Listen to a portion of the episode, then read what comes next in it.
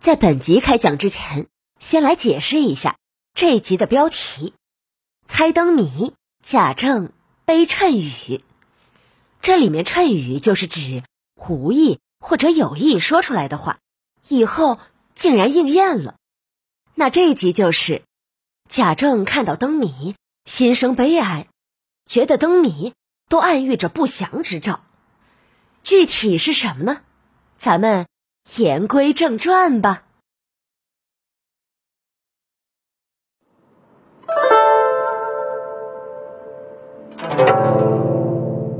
开谈不说《红楼梦》，读尽诗书也枉然。我是一米，一米讲红楼，现在开讲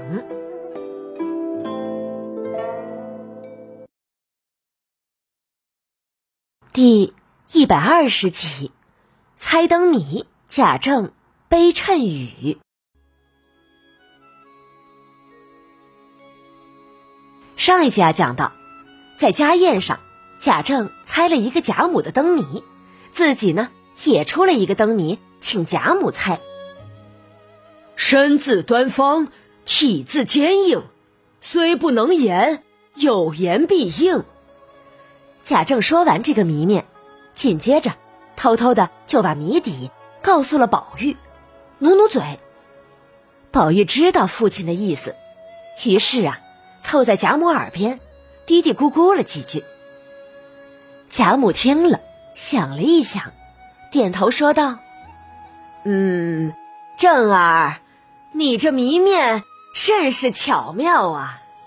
有言必应，言语的言和砚台的砚是谐音，而必应的必和毛笔的笔又是谐音。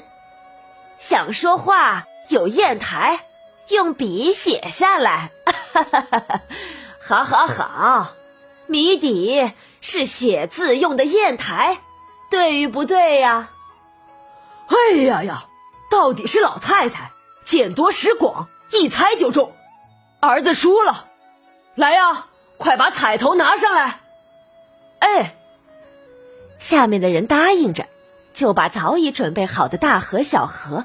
一起捧了上来，拿给贾母看。贾母看了看，里面呀都是一些新巧之物，正好可以作为玩灯谜的奖品。见儿子如此细心，贾母心里高兴，吩咐宝玉一声：“给你父亲斟酒。”迎春忙把酒壶递给宝玉，宝玉呀给父亲斟了一杯酒。贾政谢过母亲。一饮而尽了。贾母笑呵呵的指了指围屏灯：“正儿，你去瞧瞧那屏上，都是孩子们做的谜语，你再猜一猜，我来听。”好的，母亲。贾政答应着，起身走到屏前。只见头一个纸条上写道。能使妖魔胆尽摧，身如束帛，气如雷，一声震得人方恐，回首相看已化灰。贾政读了读，脱口而出：“这是炮竹吧？”贾母笑了笑：“ 正是，这是元妃的谜语。”听到贾母这话，贾政心中一紧。啊，这是元妃的谜语啊！怎么我心中觉得有些不对劲儿呢？是了是了，爆竹虽然可以驱鬼神，但是一声炮响之后，只化作了一团飞灰。元春呢，才被封为皇妃，身价倍增，我们贾家也是声势显赫，难道？也要如炮竹一般，只是昙花一现，好景不长吗？哎，晦气晦气！呸呸呸！不能想，不能想！贾政啊，猛地摇摇头，想要把这个念头给压下去。于是，赶紧来看第二个谜语：天运人功理不穷，有功无运也难逢。因何阵日纷纷乱？只为阴阳数不同。贾政读完，觉得这个还是不错的，转身向贾母禀道：“ 这个好，是个有用的东西，是算盘。”说着，看下面写着的名字是迎春。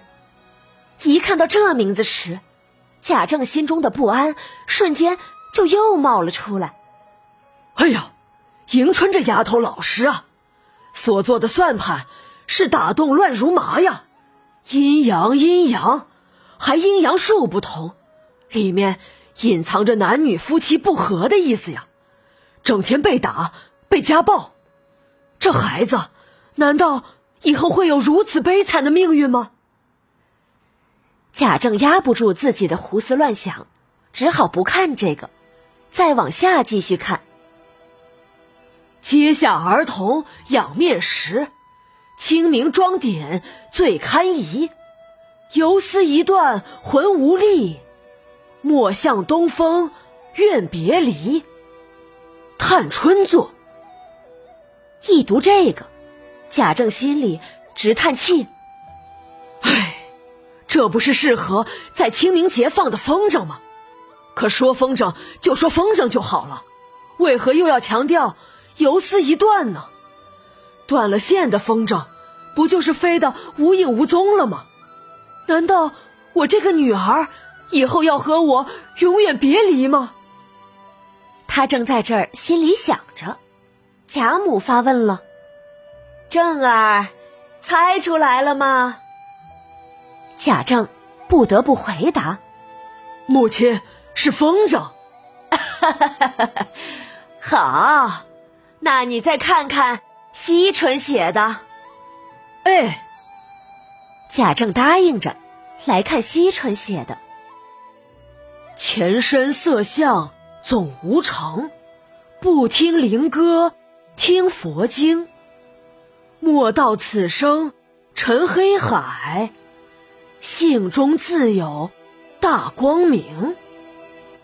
读后啊，贾政心里盘算：这种东西前世因为迷恋红尘，没能修成正果，如今看破红尘，不再听那些情歌，而开始念佛经，在黑暗中，佛性的灯芯一旦被点燃。自然可以大放光明，这不就是供于佛像前的海灯吗？也叫长明灯，常年不灭。哎，惜春这孩子，以后要当尼姑不成啊？想到这儿啊，贾政的眼中差点流下泪来，闷声闷气的说道：“这是佛前海灯。”惜春笑着答：“ 叔父。”猜的对，正是海灯呢。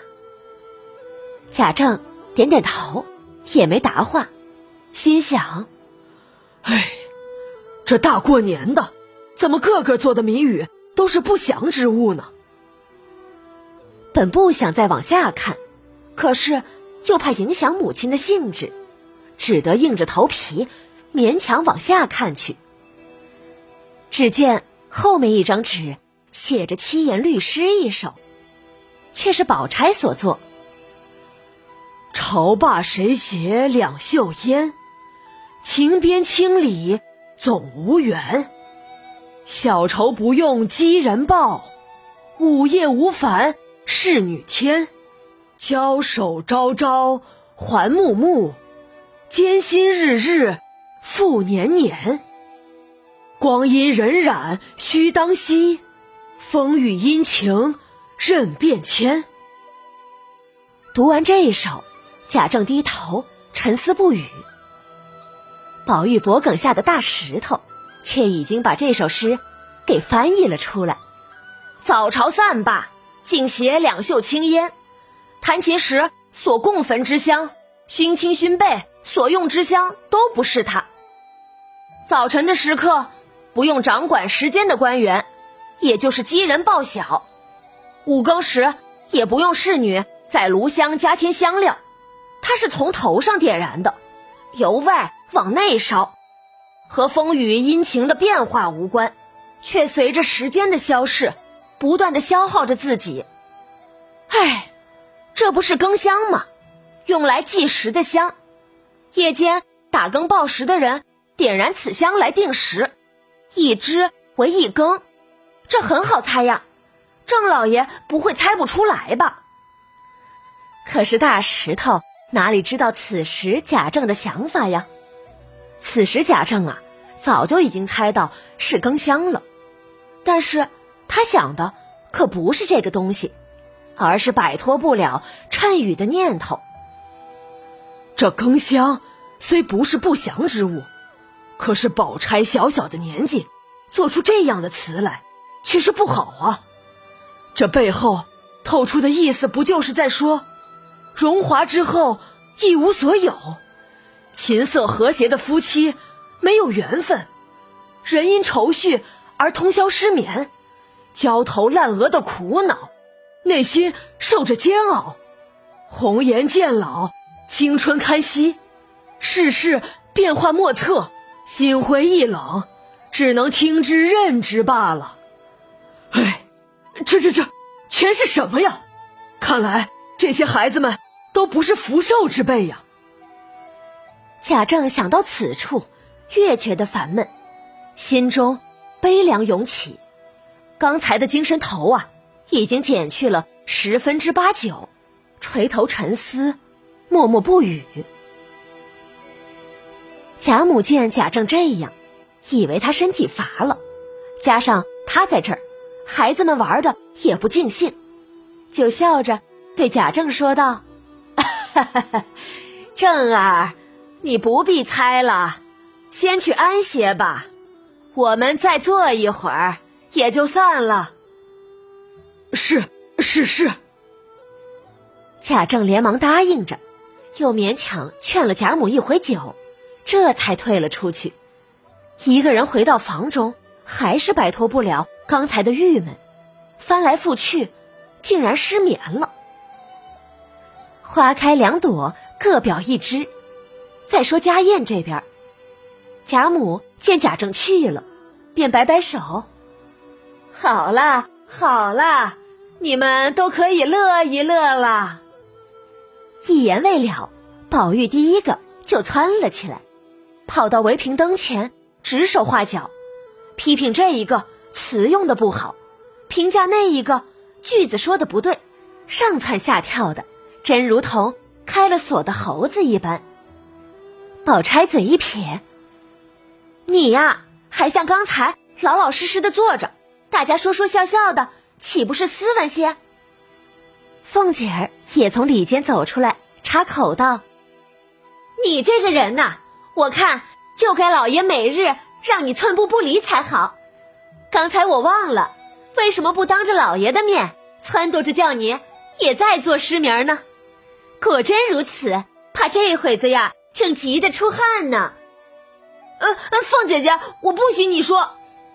宝玉急忙上来捂凤姐的嘴，像牛皮糖一般扭扯着凤姐，大家都笑了。贾母啊，又和大家说笑了一会儿，觉得有些困倦起来，听了听。已经是漏下四鼓了，也就是夜里两点半了。贾母忙命将食物搬去，赏给众位仆人，随后打着哈欠：“啊，我们安歇吧。明日还是在节日里头，该当早起，晚间再玩吧。”于是众人才慢慢的散去。讲到这儿啊，《红楼梦》的第二十二回我们就讲完了。下一集咱们开始讲第二十三回。本集中，作者又一次暗喻了众人以后的命运。贾政的谜语有言必应，就点出了这点，点出了只要作者写出的，以后必定会实现的。而把元春、迎春、探春、惜春四春连在一起，就是元应叹息，唉，可叹呀！而这一集中呢，也出现了一个怪事，那就是没有宝玉、黛玉两个主角写的谜语，这非常不合理。好在《红楼梦》另外一个点评人姬护叟给了我们说明，他在这一集后面注解道：“此回未成，而秦事矣。叹，叹。”原来呀。这一集是作者曹公未完之作。曹公在《道红轩》中对《红楼梦》批阅十载，增删五次，想必对这一集中宝玉、黛玉的谜语还没写出来，就去世了。唉，可惜呀。好啦，我把前一集和这一集八个谜语都写了出来，放在了本集后面。感兴趣的朋友呢，可以来我的微信公众号“米德故事”中看看，在公众号对话框中输入“红楼梦”三个字，全集目录就会出来，再找到第一百二十集就好了。晚安了，朋友们，再见。